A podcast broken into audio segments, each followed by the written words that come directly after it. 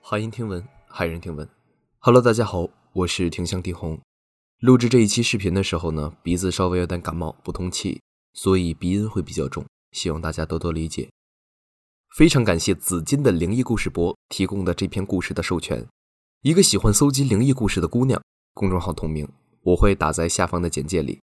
那么咱们闲言少叙，书归正传。话说在道光年间啊。江苏泰州有一个叫做邢南的书生，年纪虽轻，却已是饱读诗书，满腹才学。可是数次应试都是名落孙山，最后因为穷困潦倒，迫于生计，便经人介绍远赴了湖北，做了当地道台的幕僚。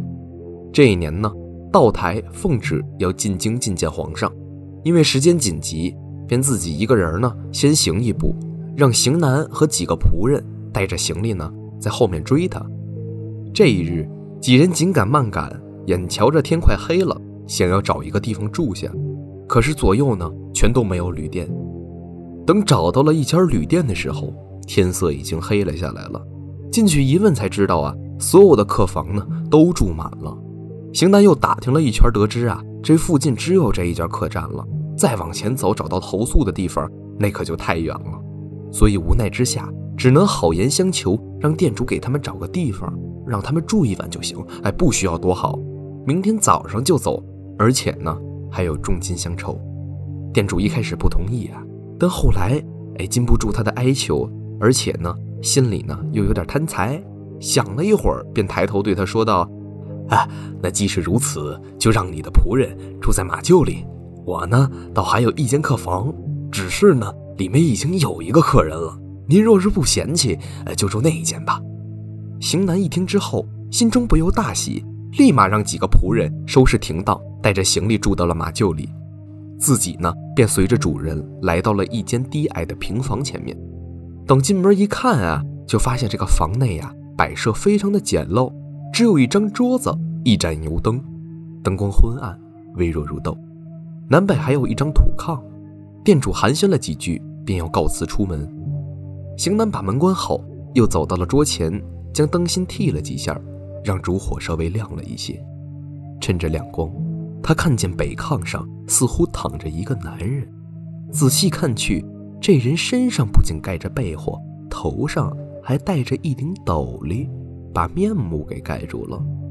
也不知是多大岁数，是男是女，是老是少。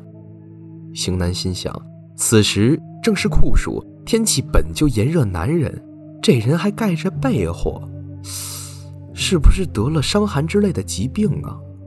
于是便轻轻向那人叫道：“兄弟，你身上可是有疾？”只是连着呼叫了数声都不见那个人应答。邢南估计啊，他可能是已经睡熟了，于是也没理会，将自己随身的包袱放在了南炕，坐在炕上休息。枯坐了一会儿。他便将干粮拿了出来，草草的吃了几口，填饱了肚子，随即又取出了烟管，抽了一锅旱烟。待过足了烟瘾之后啊，他也感觉有些疲惫不堪了，两只眼睛呢开始沾上了，于是便起身把这个炕上的灰呀啊扫了一下，准备上炕睡觉。可是没想到刚躺下，尚未吹熄油灯。忽然看见北康的客人唰的一下掀开被子，直直的坐了起来，隔着桌子似乎在目不转睛的盯着自己。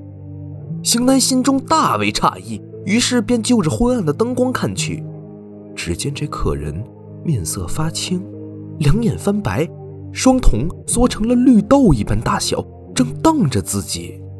见到这样的诡异状况，邢南当时就吓出了一身冷汗。看这个样子。这应该不像是个活人呢，于是他便心惊胆战地问道：“不知兄台要做什么？”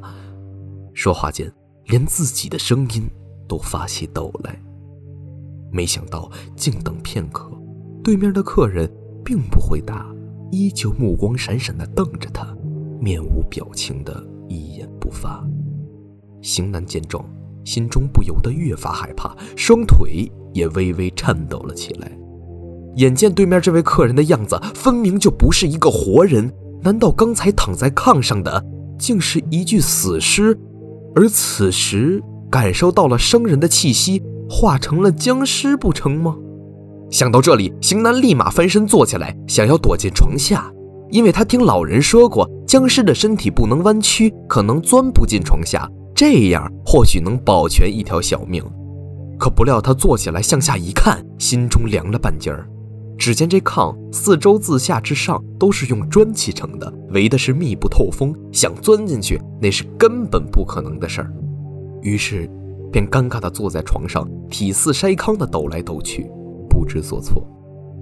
正当型男六神无主、惊骇欲绝的时候，脑中突然想起以前曾听人说过，凡是死人的尸体啊，必须要借生人的阳气才能变成僵尸。如果僵尸刚开始看着人，那么人呢，也一定要盯着僵尸。这样四目相对，以纯阳克至阴，僵尸呢可能就动不了了。但如果呢稍微闭闭眼，那么生人的阳气也会有些消散，僵尸便会趁机呀暴气伤人。那时候便是克制不住他了。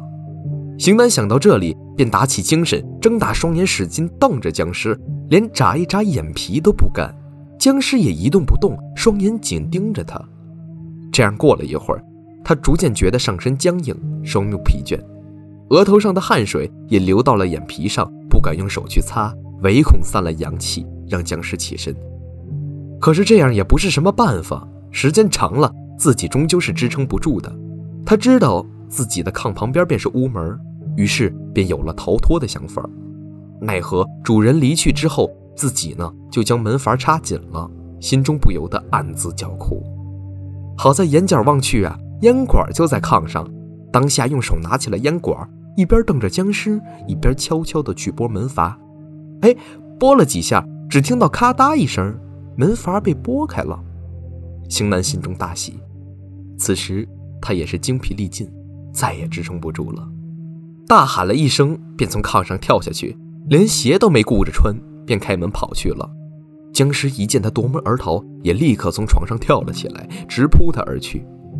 可是啊，刚才咱说到了，这屋里中间啊有一挡桌子，哎，这桌子把他一挡，哎，僵尸的身形呢立马慢了一点，连桌上的灯油也被打翻了，灯油呢留了一桌。就这样挡了一下，方德呢让邢南出了门。出门的时候，因为自己走得比较快，带起的风呢。又将这门啊带成了半掩的样子。这僵尸啊，毕竟不是人，没有像咱们这么灵活，当即呢扑到了那个马上被关的这个门上，把这门啊还给关上了。而邢南这边呢，也因为跑得太猛，加上天黑看不清，一出门就踩了个狗吃屎，扑通一下便摔了下去，当时就头破血流的昏死了过去。此时夜半三更，客栈的客人都已睡熟，并没有发现邢南倒在了地上。过了一炷香的时间，他才悠然地醒来，从地上爬起来，顾不得包扎伤口，就去马厩找自己的仆人。找到之后，把他们都叫醒，一边找出布巾啊包扎伤口，一面让人呢去把店主找过来。哎，店主还这睡得正香呢，突然就被砸门声给惊醒了。起来一问，赶紧和仆人赶了过来。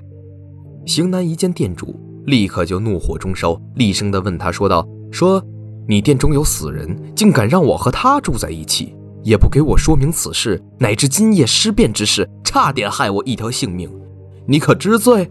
待我报得官府，将你好好治罪。店主听了这一番官话，面色惨白，自知理亏，口中呢也是不住的求饶。原来啊，这本是他雇的一个伙计，哎，昨天中午呢，突然得了暴疾，不到晚上就死了。这伙计的家呀，离这儿不到十里地，呃，临天黑之前呢，就已经派人去他家告知了，所以才暂时呢将尸体放到了那个屋子里面。又因为贪图邢南的钱财，怕他害怕不住，所以才不敢如实告知。此时看邢南头破血流，鼻青脸肿，两颗牙齿也磕掉了，心中害怕不已，不断的赔罪求饶，愿意重重的赔偿。邢南呢，这才消了一点气。正在邢南大声训斥店主的时候，死者的妻儿带着棺材也赶到了这里。店主这才和母子俩说了事情的经过。此时天已大亮，母子两人急忙到房前，想要进去好好看看。没想到啊，门呢被僵尸抵住了，急切之间不得进去。好在这房子呀是土坯房，无奈之下，店主拿来斧子，和伙计一起在墙上劈开了一个大洞，众人才得以进去。进去之后，看见僵尸仍扑在门板上，双手手指如同木钉一样紧紧地插在门板上，拔都拔不出来。邢男一见大为后怕，若是当初这僵尸没被门板挡住，他此时焉有命在呀？不由得心中连呼侥幸。母子二人围着尸体放声大哭，最后用斧头将门劈开，这才将尸体放入棺中。店主对邢南赔罪不已，拿出后金相赠。邢南呢，方才收拾好东西，这才和几个仆人出门远去。故事呢，到这里就结束了。今天念的有一些仓促，希望大家理解。如果你喜欢我们的节目，欢迎订阅我们的频道，也希望大家关注我们的微博账号“地字号 FT Work”。欢迎大家在评论区留言。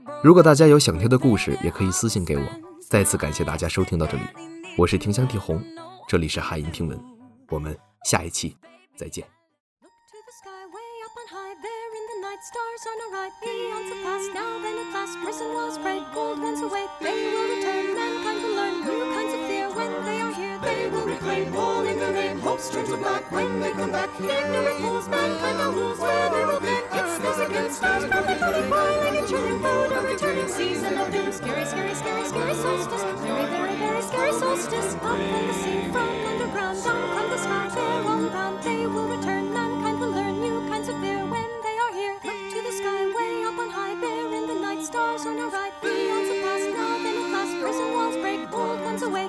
curse will reign, terror and pain, woes without end, where they extend. The miracles, men and the rules, where till of them, presence against times, badly turning on and turning out, a returning season of doomsday. Scarce, scarce, scarce, scarce, scarce, scarce, scarce, scarce, scarce, scarce, scarce,